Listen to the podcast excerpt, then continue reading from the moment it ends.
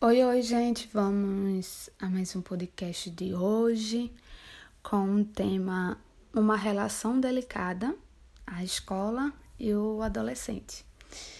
Os desafios da adolescência se iniciam na puberdade, né? Como eu havia dito aqui no outro podcast, é, sobre essa questão da, da adolescência e, e tudo que que vem com ele, né? Nas questões também familiares, ele, no sujeito singular e com o seu meio. É, então, quando essa adolescência se inicia, quando o corpo, a mente e os, e os afetos das crianças começam a mudar. Apesar de não haver o um marco final para delimitar essa fase, é possível instituir como uma conclusão desse ciclo a formação da identidade individual e da autonomia e reconhecimento das necessidades da maturidade, né?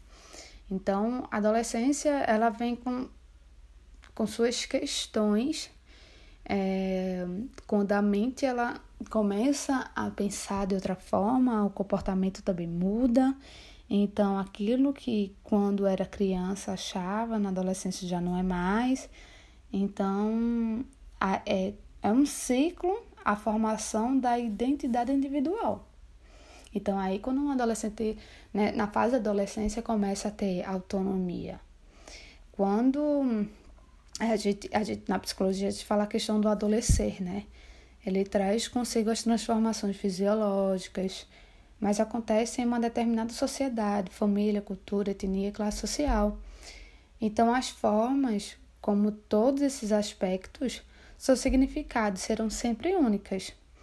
É, no outro podcast, eu, eu quis trazer esse tema para poder fazer um link com o anterior, para que possam entender. O ser humano, eu sempre digo isso, que ele é psicossocial. O ser, ele é único, ele é singular, ele traz consigo suas questões culturais, suas questões é, quanto ser social e aí ele tem a sua vida, né? Ele tem o seu comportamento e sua forma de pensar, de agir diante de todas essas questões. E por isso que torna ele sujeito único, né? Então, esses significados, esses aspectos serão sempre únicos. Cada período de, da vida, né, tem a sua importância.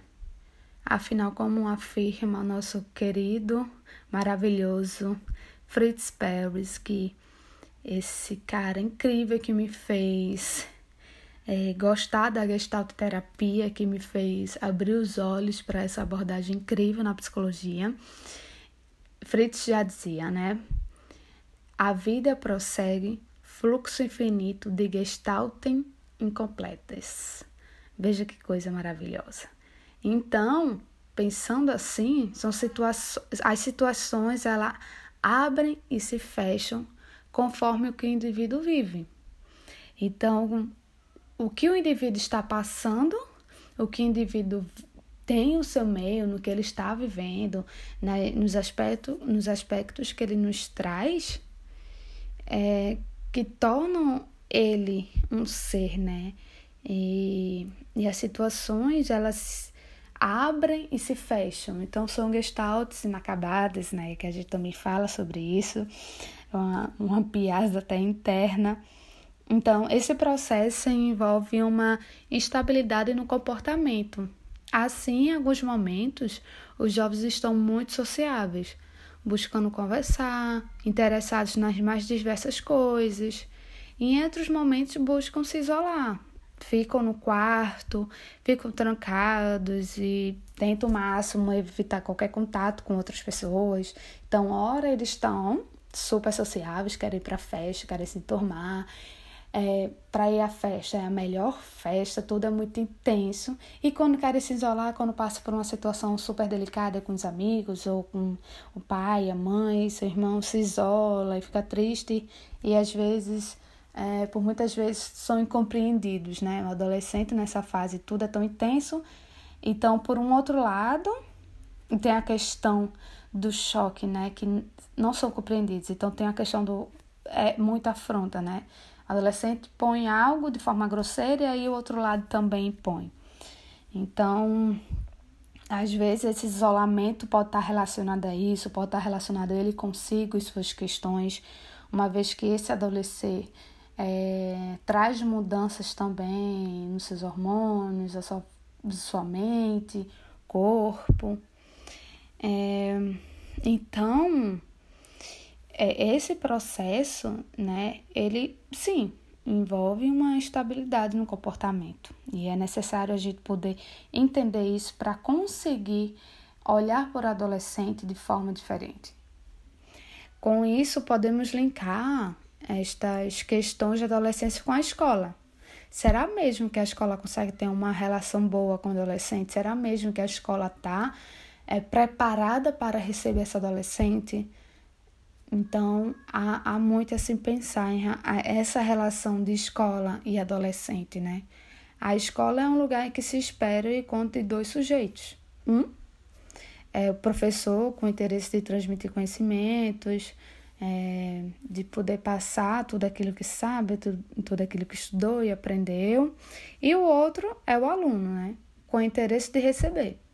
De início a gente já entende dessa forma. Tem a escola lá, tem o professor, que é um sujeito, e aí tem o aluno que entra para poder aprender, para poder receber. Essa seria uma forma é, que entendemos né, sobre a questão de, de escola. Ocorre que na atualidade a escola tem passado por conflitos e por esse motivo tem sido tema de preocupação por parte de estudiosos, educadores e políticos, né? E a gente vê muito esse assunto, vê muito em debate. É, tem a questão, a família também vem muito preocupada com o filho, com o rendimento do filho na escola, que muda o filho direto de escola, que para poder ver se a escola consegue se adequar e que às vezes depois é o meu filho, eu não sei bem como como agir, o que fazer. Então, envolve uma série de questões e série de, de aspectos para que possa ter um olhar. O período da adolescência tem um peso fundamental na determinação de um futuro bem-sucedido, cheio de, de obstáculos, né? E o adolescente se torna crítico em fase das exigências que lhe são impostas pelo meio em que vive. Então, como eu disse lá no início, né? O adolescente, ele se torna um ser que ele começa a observar todo o seu meio, começa a ver como tudo está mudando. Então, é, são impostas situações nele que, pre que precisam serem mudadas. E muitas vezes, é, como é que eu posso transmitir aqui? É, o pai e a mãe pede tanto, né? É, eu preciso que você tire boas notas, eu preciso que você faça isso, que você faça aquilo. Então, são exigências muito colocadas sobre o adolescente. Tudo isso para ele é recebido de forma muito firme, de forma muito intensa. E, e então, em sua maioria, são as formas de agir são diferentes também do adolescente, né? Aquela criança no qual eu falava entendi. Aí agora na adolescência ele é um pouquinho mais firme, ele é um pouquinho mais grosso, é, a rebeldia, né? Como a gente fala muito nessa questão da adolescência. Então eles é, buscam uma relação com o grupo, um posicionamento pessoal diante das questões que a realidade impõe à sua vida pessoal e social. Então, tudo isso vem a questão da adolescência. Quando a gente começa a falar sobre adolescente, a gente começa a ter um entendimento maior, né? E às vezes a gente não entende bem, não compreende bem, eu sou muito excluída, eu sou deixada de lado, né? Nossa, o adolescente, suas questões, as pessoas diminuem muito. Então, quando a gente começa a ter um entendimento, quando a gente estuda, quando a gente percebe, até porque o adulto hoje ele já foi adolescente. A criança que você tem hoje, ele vai ser um adolescente. Então, é necessário que que perceba isso, que avalie isso e que tenha um olhar diferente. É importante também considerar as, as condições objetivas de vida de sujeitos adolescentes definidos com base no Estatuto da Criança e do Adolescente. Quando a gente começa a ir para esse lado, a gente começa a ver uma outra questão, né? Tem a questão também da política, tem a questão da, da vulnerabilidade também do adolescente, que no estatuto é, entre 12 e 18 anos, né? Então, quando a gente eu vou trazer essas questões da vulnerabilidade para vocês poderem entender, mas sem entrar tanto numa questão tão política, né? Porque quando a gente também fala da escola, a gente consegue ver as questões sociais, uma vez que são classes sociais diferentes, né, de, de, entre famílias. Pai a mãe que consegue é, colocar o filho numa escola que tem uma estrutura bacana, uma bacana no sentido de que é tudo muito formal, é, é, é tudo muito lindo de se ver. A gente tem escola que a gente olha e parece um shopping. E aí a gente vai para uma outra questão de outra família, quando a gente vê uma outra realidade, a gente vê a estrutura da escola como é. Por muitas vezes a falta de um professor, por muitas vezes o, o filho, a sua filha vai para a escola para poder ter alimentação. Então, como é que é essa relação de escola com a criança e o adolescente? Então, é isso também a gente precisa dar um olhar, mas isso a gente pode entrar num outro debate. Então, para vocês poderem entender a questão da vulnerabilidade, não adiantava também falar sobre a relação da escola com o adolescente se eu não trouxer isso. Para a gente poder ter uma reflexão sobre isso, uma questão política também. Então, é como apenas como entendimento para poder dar base a esse debate, mas não como forma de aprofundamento, tá? Para vocês poderem entender. Então, entende-se por vulnerabilidade a integração de três dimensões independentes. Então, tem a questão da dimensão individual, são, que é situações do modo de vida de cada sujeito, relacionadas às suas condições objetivas de vida, que pode contribuir com, para a ocorrência de agravos.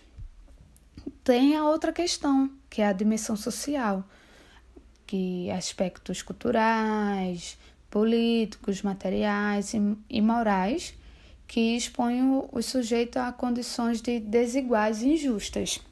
É, quando a gente vê também a questão da escola, o aprendizado, né? E, e a dimensão programática, ou pode ser institucional, que é a contribuição das instituições sociais na produção de vulnerabilidade. Então, é, essas questões chegam à margem para outros debates, é, como eu tinha dito, é, sobre as questões sociais.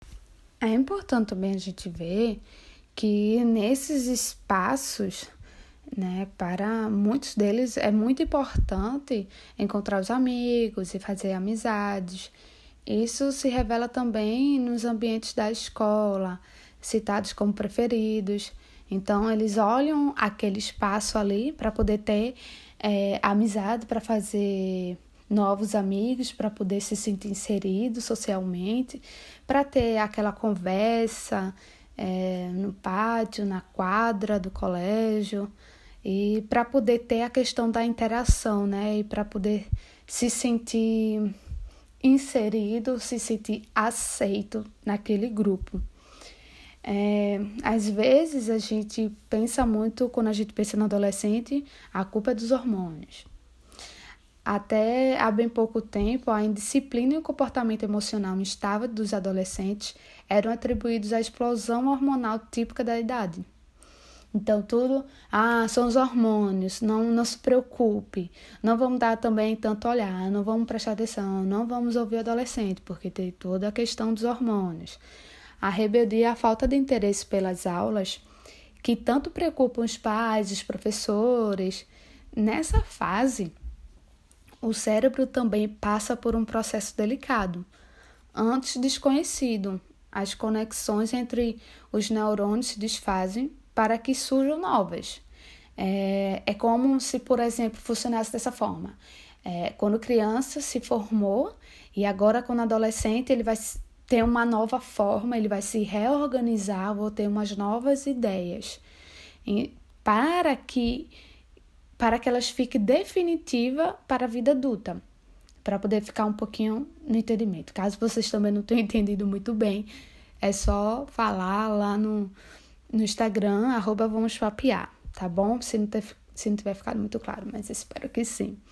É comum os jovens apresentarem reações e comportamentos que independem da vontade deles. Portanto, nem sempre palavras ditas de, de maneira agressiva ou arrogante são fruto da falta de educação.